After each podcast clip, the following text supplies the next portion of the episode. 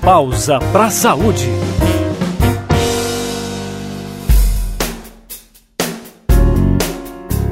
Ouvintes do Pausa para a Saúde. Eu sou a Paula Rosa e estou com Fabrício Lázaro na edição de áudio deste programa. E vamos falar sobre a primeira semana do mês de fevereiro, que é dedicada a um alerta muito importante, principalmente aos jovens. É a Semana Nacional de Prevenção da Gravidez na Adolescência. Mas esse não é um debate apenas para os jovens, pois se olharmos de perto os números do Brasil em relação a esse tema, veremos que por aqui aproximadamente 930 adolescentes e jovens dão à luz todos os dias.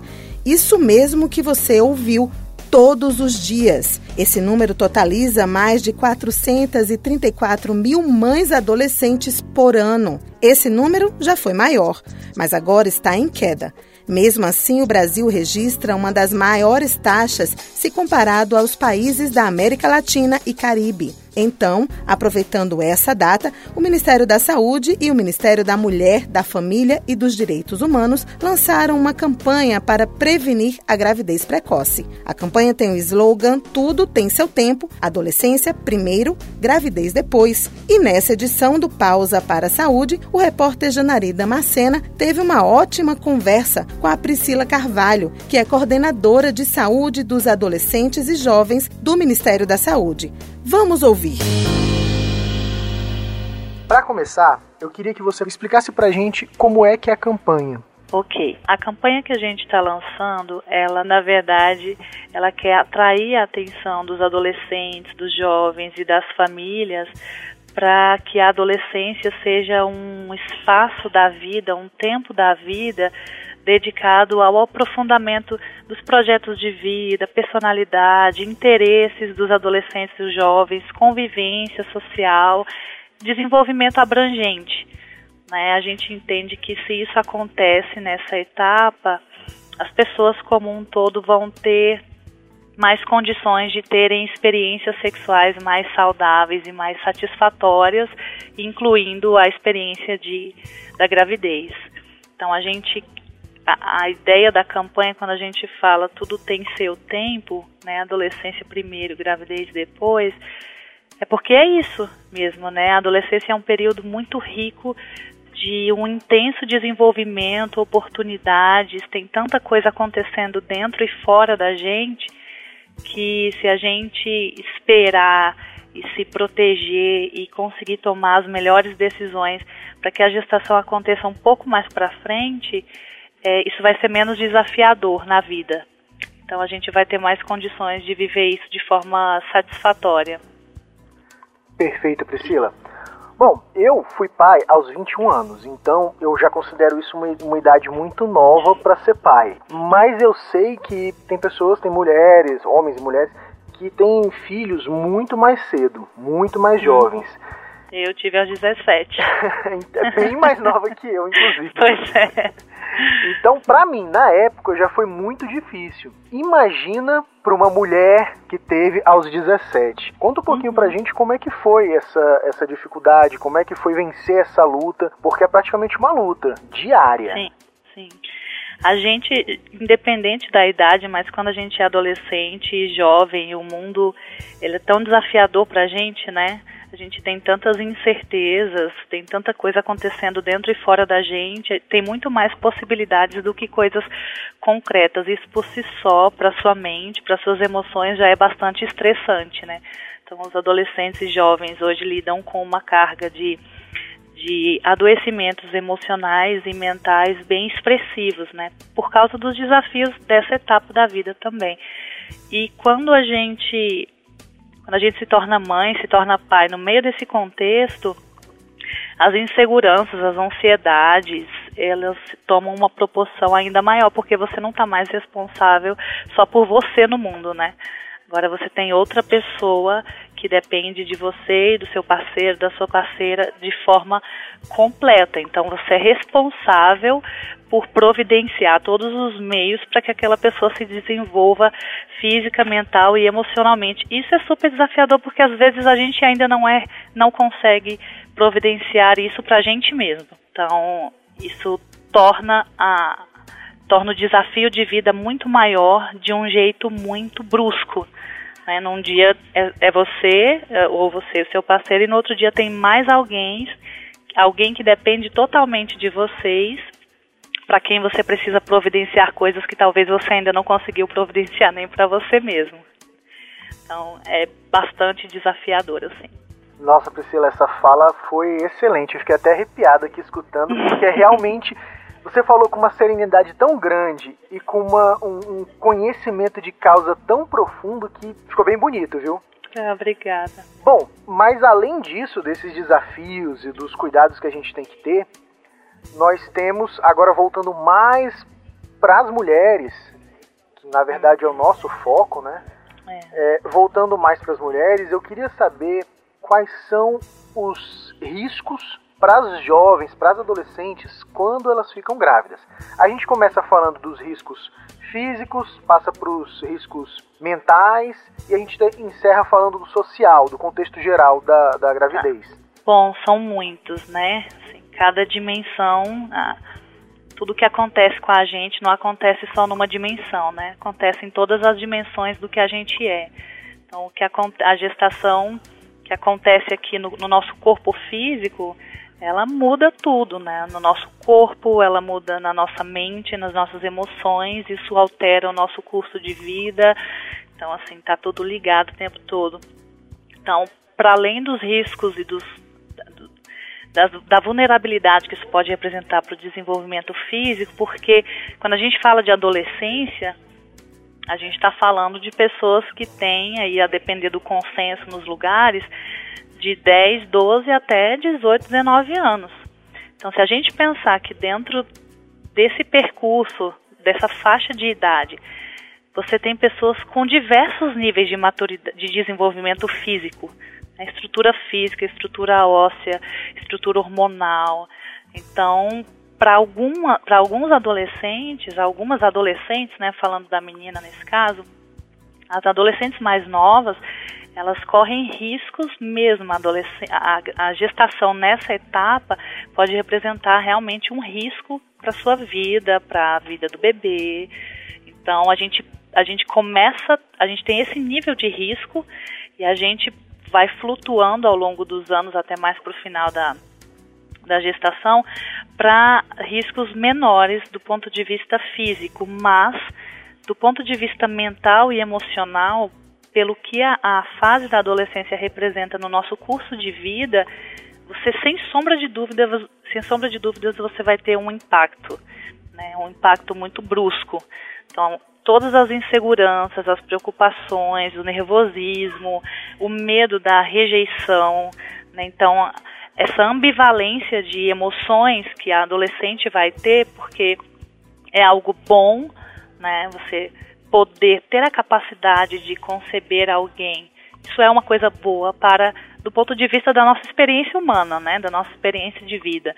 Mas isso acontecendo num momento em que você não tem todas as condições para isso ou não partiu de um planejamento consciente seu, né, você vai ficar vivendo emoções contraditórias e ambivalentes sobre aquele processo. Então, você já está numa situação de sofrimento né, emocional, e isso pode ter efeitos de curto, médio e longo prazo na sua saúde mental.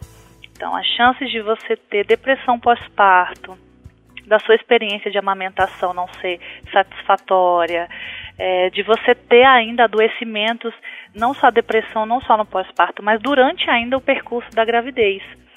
Então, você tem aí uma série de coisas ruins que você está mais exposto a elas por essa gestação ter acontecido naquele momento e ainda mais se ela não tiver sido planejada, porque ela pode ter sido planejada mesmo sendo uma adolescente, né?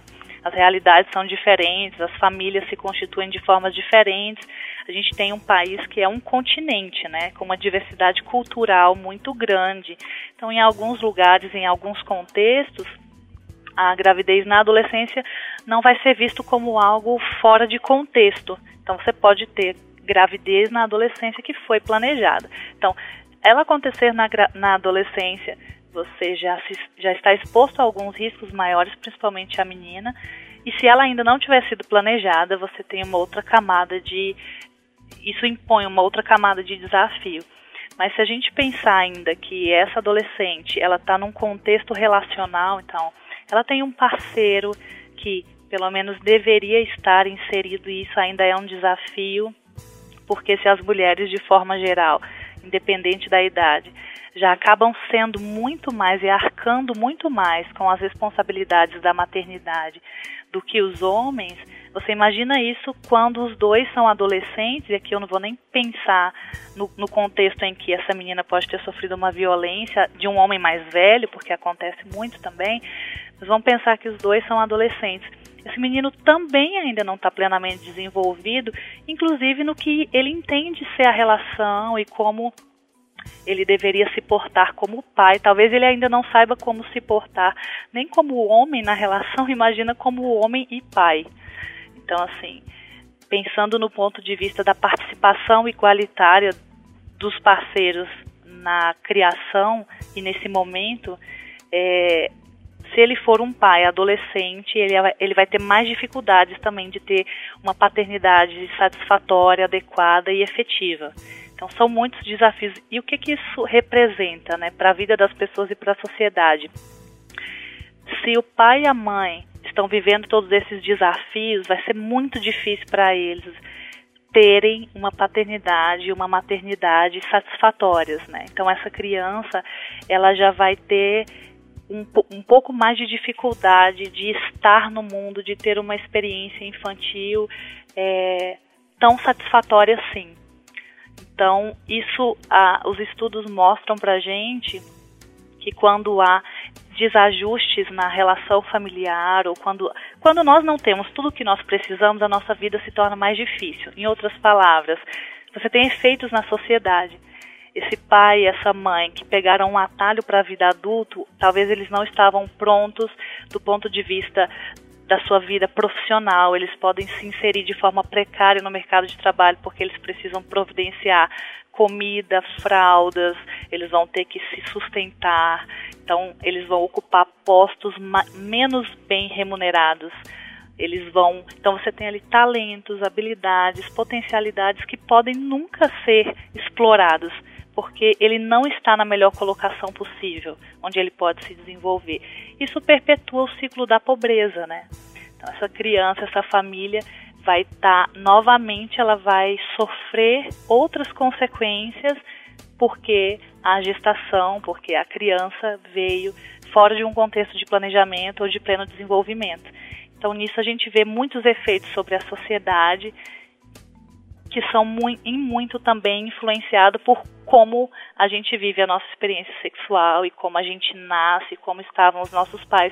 E se a gente for explorar um pouquinho mais esse pensamento, se a gente tem um adolescente, uma adolescente que, que engravidaram, né, que se tornaram pai e mãe, a melhor das hipóteses é que eles fiquem juntos, peguem um atalho para a vida adulta e comecem a trabalhar para providenciar o que essa criança precisa. Isso já é um nível, já tensiona a vida deles bastante. Mas e as outras pessoas que estão nesse contexto? Geralmente os avós, os tios, outras pessoas do círculo familiar, que a vida delas também acaba sendo modificada pela chegada de uma criança. Às vezes a avó vai ter que cuidar desse filho, desse neto, vai ter que providenciar e complementar aquilo que ele precisa do ponto de vista financeiro. Então você não mexe as, apenas na vida de uma pessoa. A gravidez é um evento que muda a vida da família, não muda apenas a vida da menina que engravida. Perfeito, Priscila. Depois desse relato, dessa, dessa reflexão toda, eu fico até sem, sem saber o que te perguntar mais, porque todas as minhas as minhas ideias. Eu falei aqui... demais, né? Não, não foi nem que falou demais, não. Tá, tá ótimo, foi ótimo. É que eu fico até sem saber o que te perguntar, porque eu acho que o nosso, o nosso tema foi completamente explorado. Tem alguma coisa que, que eu deixei assim de perguntar? Alguma coisa que você acha importante a gente divulgar também? É porque assim a campanha acabou saindo abrindo margem para interpretações não muito positivas das nossas intenções, né? E a, o que a gente quer com a campanha não é impedir ou impor aos adolescentes e jovens que eles vivam a sua sexualidade. Não é, até porque sexualidade não é só o sexo, que é o que faz você poder engravidar. Né? O afeto, a afetividade, as relações, tudo isso são formas de expressão da nossa sexualidade. Quando a gente sugere que eles se concentrem no seu desenvolvimento é, biopsico socioespiritual, né? Porque nós somos uma infinidade de coisas. Se aprofundem nas suas personalidades, projetos de vida, nas suas habilidades, interesses. É porque tudo isso bem desenvolvido faz com que a experiência sexual e relacional seja muito mais satisfatória. Então eu consigo viver isso de um jeito muito melhor. Eu, eu tenho um nível de consciência que me permite fazer um, um planejamento da minha vida e, e colocar a gravidez onde fica melhor na minha vida, de acordo com os objetivos que eu tenho para mim. Não é a vida acontecendo e me levando no seu curso. Não, sou eu planejando a minha vida e colocando cada evento onde eu quero, da forma como eu quero, para eu alcançar os meus objetivos. Então, é como eu vivo a minha sexualidade no contexto do meu projeto de vida, dos meus valores, dos meus objetivos, para que a minha experiência seja saudável e satisfatória. Então, se eu me dedico primeiro em mim, nos meus objetivos, tenho uma visão clara do que eu quero para a minha vida, aí eu consigo sim organizar as minhas vivências para que elas cooperem para os meus objetivos. Acho que essa é a ideia que a gente tem para a campanha e a gente espera que ela seja compreendida e aplicada assim. Perfeito, Priscila. Muito obrigado, ficou excelente. Por nada.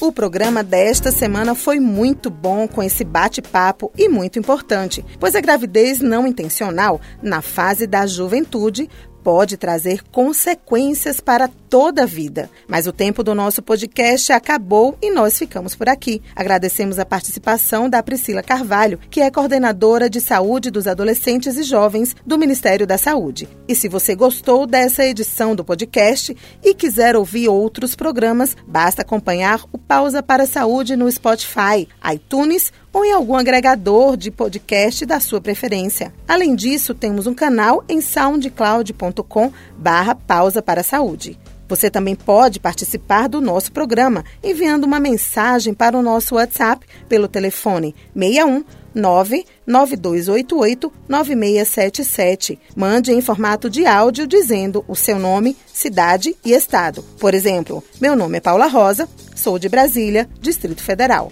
Então, fale sua dúvida, sugestão, conte uma história ou diga um tema para o podcast. Lembrando, nosso telefone é 61 99288 9677. Ficamos por aqui, pessoal. Até a próxima. Pausa para saúde.